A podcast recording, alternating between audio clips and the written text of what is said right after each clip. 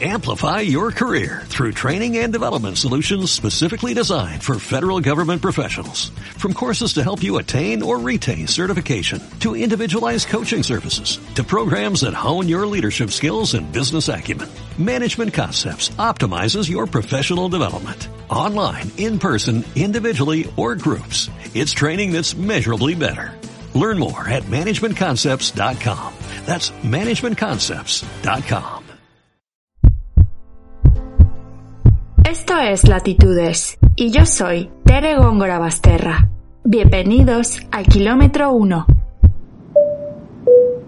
Estimados pasajeros, estamos a punto de despegar. Para que su vuelo sea más placentero, le recomendamos que active su modo avión, desconecte de todo lo que le preocupe y déjese entretener durante el breve espacio de viaje. Abróchese el cinturón y póngase cómodo. Esperamos que no le tenga miedo a volar. Allá vamos. Norte 40, Oeste 105.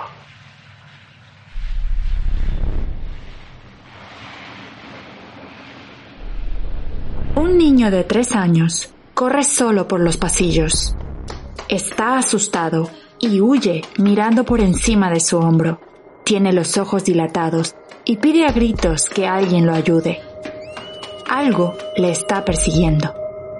Es una pesadilla, de esas en las que uno quiere gritar o hacer el mínimo ruido para conseguir que alguien escuche y libere del sufrimiento con un sangoloteo. No es el caso, pero finalmente, un espasmo hace que despierte. Es la habitación 217 del Hotel Stanley en Colorado, y un aterrado Stephen King tiene con esta pesadilla que protagoniza su hijo clarísima la trama de lo que sería su tercer libro, su bestseller, y la inspiración para que años después de ese suceso, el director de cine, Stanley Kubrick, aterrorice a más de uno con la adaptación de su novela El Resplandor, The Shining. Todas las grandes historias nacen de algún lugar de este mundo. Compartirlas y expresarlas hace que esas historias generen cultura y marquen una época. Si consiguen emocionar, entonces trascienden en el tiempo. Así pasó conmigo y dos de las historias de Stephen King. A este escritor estadounidense no solo le debo el caminar por los pasillos de los hoteles viendo hacia el suelo por el temor de levantar la vista y encontrarme a dos gemelas vestidas de azul, sino que también le debo el recuerdo de mi hermana rogando al pie de la cama de mamá por un poco de espacio para lograr dormir. Horas antes de aquella súplica, justamente en una tarde de verano, yo había querido demostrar mi valentía al decirle a mis primos que ya era una niña grande y que por tanto podía ver con ellos It, o como decíamos, la historia del payaso que se come a los niños. A buena hora vine a desobedecer a mi madre. Tenían que vernos a las dos, chiquititas y frágiles, de rodillas en la oscuridad, con las manos juntas como rezando o rogando, pidiendo perdón por semejante desobediencia. Un perdón que fue concedido con el alivio de un hueco en la cama. Bendita sensación esa la de poder dormir con tranquilidad porque estás en el cobijo de los tuyos, con la paz de saber que alguien te cuida porque perteneces y te protege de esos monstruos que pueden aparecer de forma misteriosa por la noche para hacer daño. Por mucho tiempo, las imágenes de aquellos seres se quedaron en mi mente, pero conforme fui creciendo, otros monstruos y otros miedos aparecieron. Alcanzaron formas y matices más realistas y a su vez se hicieron más peligrosos. En este kilómetro 1 de latitudes, todos tenemos monstruos.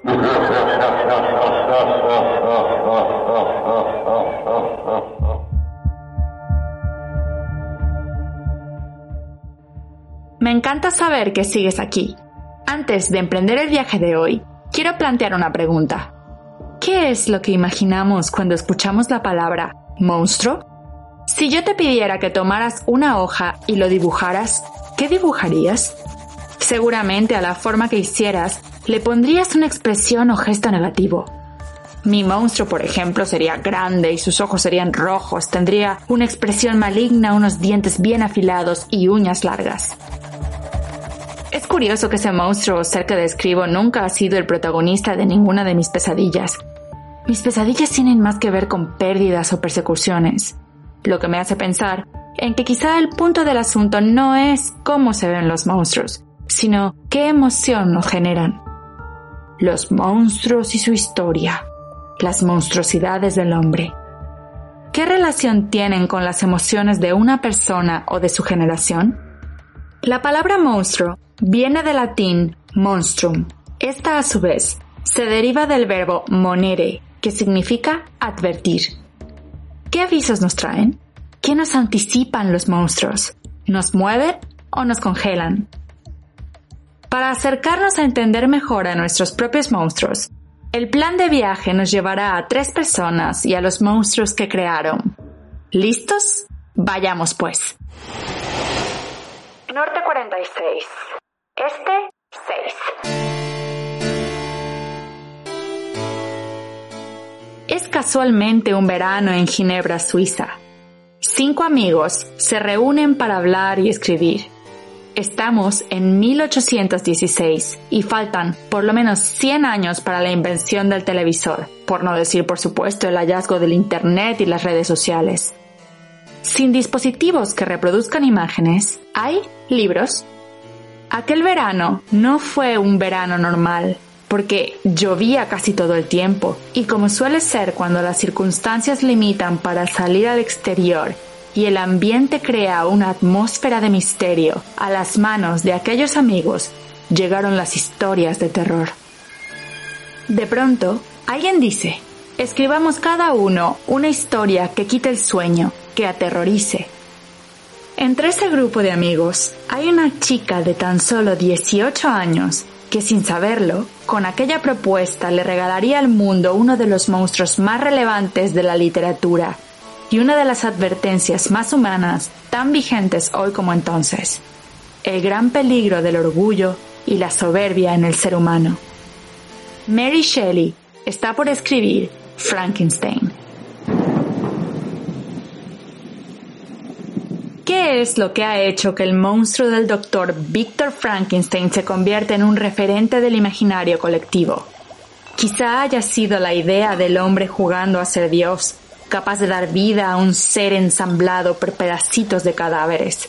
Quizá lo asombroso de la historia es su sentido de actualidad. En un contexto histórico marcado por una revolución industrial y la relación entre el hombre y la máquina. Quizá sea lo presente en la temática del rechazo a lo que nos resulta diferente, porque es feo o de valor nulo, porque no lo conocemos o porque en apariencia va en contra de lo que la naturaleza crea.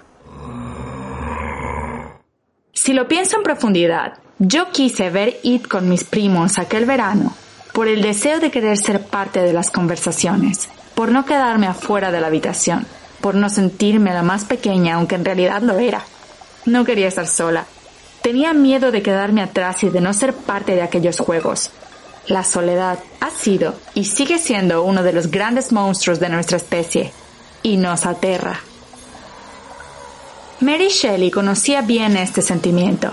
Su vida había estado marcada por pérdidas, antes y después de haber escrito Frankenstein. Su madre fallecería unos días después de haberle dado a luz a causa de una infección posparto en una época en la que no era habitual lavarse las manos en los procedimientos sanitarios. Su padre, su marido y cuatro de los cinco hijos que tuvo morirían también de maneras trágicas e inesperadas. Ella misma murió a causa de un tumor en el cerebro a los 53 años. Si algo me gusta de la lectura es que en palabras del escritor francés Antoine Jaudard de la Motte, nos hacemos contemporáneos de todos los hombres y ciudadanos de todos los países. ¿De qué se nos advertía entonces que resulta tan vigente en este siglo XXI que protagoniza una cuarta revolución industrial llena de inteligencia artificial y big data? Si han leído la historia, saben que el monstruo creado por Víctor termina destruyendo todo lo que había amado. Lo lleva a la persecución y finalmente a una muerte en soledad con un desconocido que se convierte en su amigo. Pero hay algo con lo que me he sentido identificada. Durante el proceso de creación del monstruo, Victor Frankenstein se aísla y deja de comunicarse con sus familiares. Su orgullo y su ambición por demostrar que era posible usar la ciencia y la electricidad para dar vida lo llevan a alejarse de todas esas pequeñas cosas que hasta entonces le habían dado valor y aprecio por la vida. ¿Qué sería de la historia si él hubiera salido de su individualismo? ¿Y si alguno de los personajes hubiera estado ahí cuando la criatura cobró vida?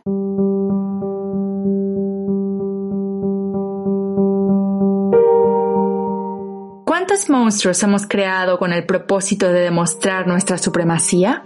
¿De qué cosas valiosas de la vida nos hemos apartado por conseguirlo?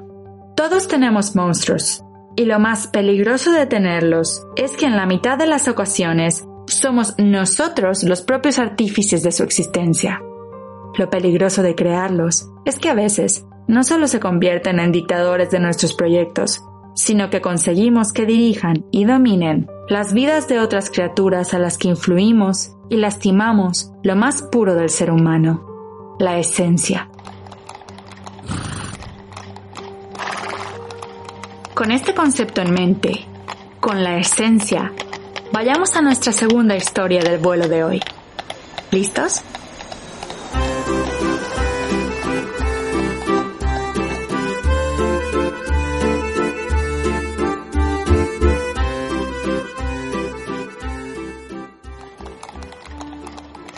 Hemos llegado a París, o por lo menos la ciudad de París que nos relata Patrick Suskind. En la época que nos ocupa reinaba en las ciudades un hedor apenas concebible para el hombre moderno. Las calles apestaban a estiércol, los patios interiores apestaban a orina, los huecos de las escaleras apestaban a madera podrida y excrementos de rata, las cocinas a col podrida y grasa de carnero. Los aposentos sin ventilación apestaban a polvo enmohecido. Los dormitorios a sábanas grasientas, a edredones húmedos y al penetrante olor dulzón de los orinales.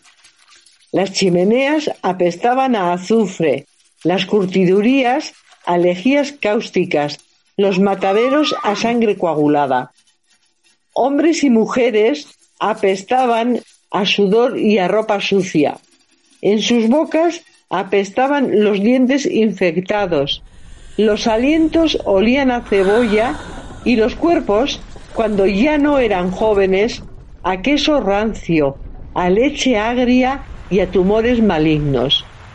Apestaban los ríos, apestaban las plazas, apestaban las iglesias y el hedor se respiraba por igual bajo los puentes y en los palacios. Acaban de escuchar la voz de mi amiga Bego. Su acento es vasco, propio de la zona norte de España. Es un fragmento de El perfume, la obra literaria alemana más traducida de su historia.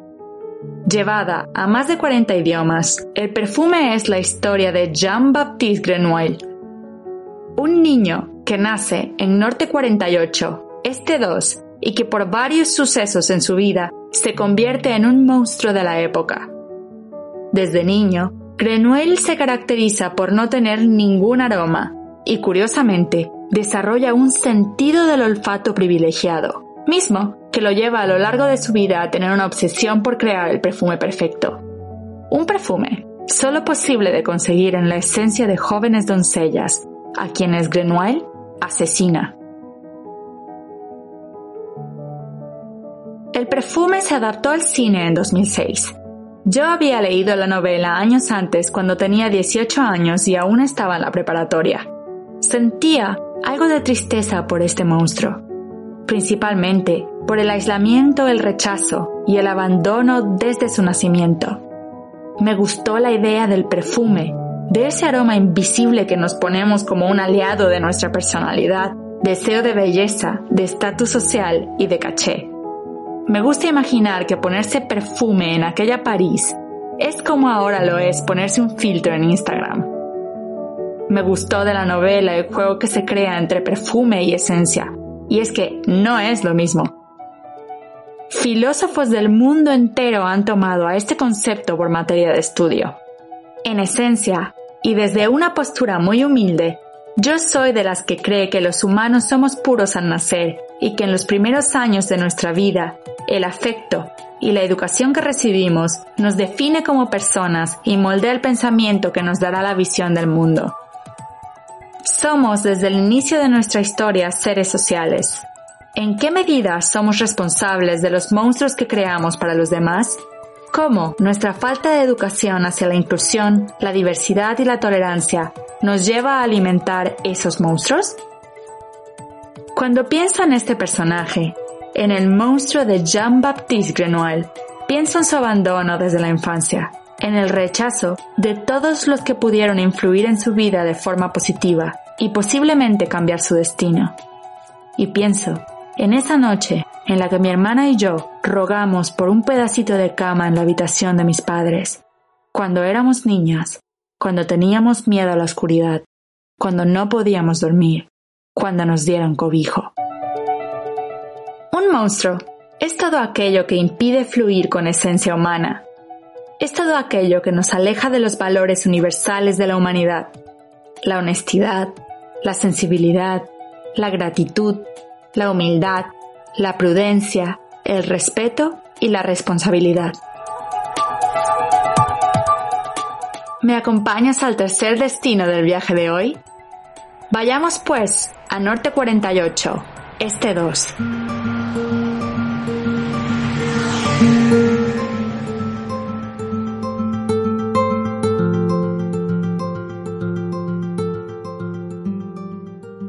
Estoy en las afueras de Madrid, en un lugar llamado Hoyuelos, muy cerca de Segovia. Estoy en un ejercicio de creatividad y me piden dejar atrás a mis propios monstruos. Junto con otros 13 compañeros de viaje, lo hago. Voy en busca de mis propios miedos y los encuentro. Casualmente, no son aquellos seres que personificó Stephen King en aquel Red Room o el payaso de Pennywise. De mi mente salen los recuerdos y las frases de aquellas personas que sembraron en mí el miedo que congela. Me encuentro con aquel profesor que en una clase de universidad dijo que todas las niñas de mi escuela de toda la vida éramos tontas. Vuelvo al momento en el que aquel empleador me dice que mi perfil sigue siendo junior. Recuerdo aquella conversación en la que se me decía que si no cambiaba mi forma de ser, me iba a quedar sola y que no encontraría pareja. Y me encuentro conmigo misma diciéndome que en mi familia la que escribe es mi hermana y que yo no seré lo suficientemente buena como lo es ella. Ojalá que todos los monstruos fueran de este tipo, pero otras personas tienen monstruos mucho peores a los míos. Se enfrentan al monstruo del abuso y del dominio en ambientes violentos. No creo que exista una persona que viva sin monstruos, por lo menos en algún punto de su vida tuvo que encontrarse con ellos. Quizá si hiciéramos un ejercicio lo averiguaríamos. ¿Recuerdas lo que te pregunté al inicio de este kilómetro? ¿Y si te pidiera que dibujes a tu propio monstruo? ¿A quién pintarías? Y cuando lo tuvieras bien identificado, ¿qué harías?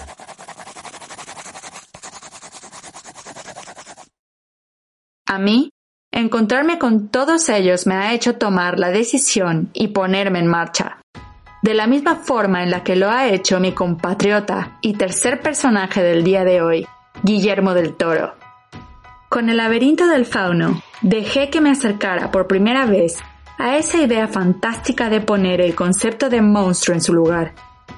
Del Toro dota de poderes a seres mitológicos que él mismo llama monstruos, otorga valentía a personajes femeninos conmovedores y personifica la maldad en hombres de carne y hueso consiguió acercarme a esta idea fantástica por segunda vez cuando vi The Shape of Water y sentí verdadero temor y nerviosismo con la maldad que encarnó Michael Shannon, quien dio vida a la gente Stickland.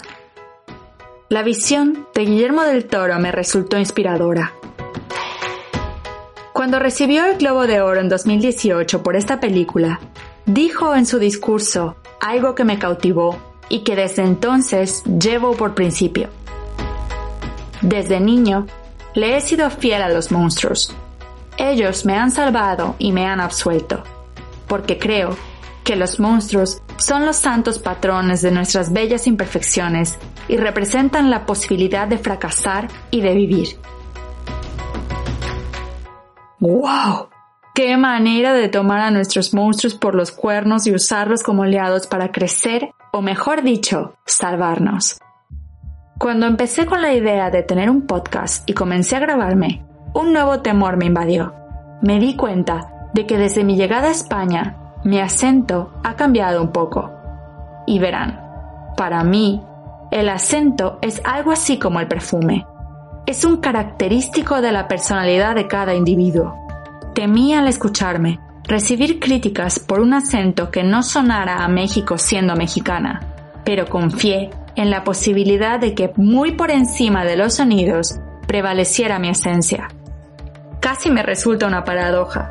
Para los españoles, mi acento es mexicano. Para los mexicanos, sueno cada vez más como los españoles. Al fin, confrontarme con este temor me ha hecho ver que este cambio sonoro en mi forma de hablar y expresarme no es más que una advertencia de mi trayecto, de la suma de tantos encuentros que hacen que mi acento sea el acento de los extranjeros. Después de que Guillermo del Toro diera aquel discurso, en una rueda de prensa, una periodista china le preguntó sobre cómo mantenía el balance entre ver el lado oscuro de la naturaleza humana y aún así ser un hombre alegre y optimista. Él respondió con esto. I'm Mexican. And, and, and, you know, no one, no one loves life more than uh, we do in a way because we are so conscious about death. So the preciousness of life, standing side to side to the one place we're all going through. Let's say everybody in this uh, planet boarded a train that was final destination death. So the train, we're gonna live. We're gonna have beauty and love and freedom. And I think that when you, when you eliminate one of the two sides from the equation, it's a pamphlet. When you take in account the dark to tell the light, it's reality. Traduzco para que no pierdan detalle en sus palabras. Porque soy mexicano. Nadie ama más la vida que nosotros porque estamos conscientes de la muerte. Apreciamos la vida porque vivimos con la muerte. Todos en este planeta abordamos un tren cuyo destino final es la muerte, así que vamos a vivir, disfrutar, amar y ser libres. Dicen que Mary Shelley aprendió a escribir su nombre visitando la tumba de su madre en el cementerio. La muerte estuvo siempre cerca de ella y aún así fue capaz de crear belleza y reflexión.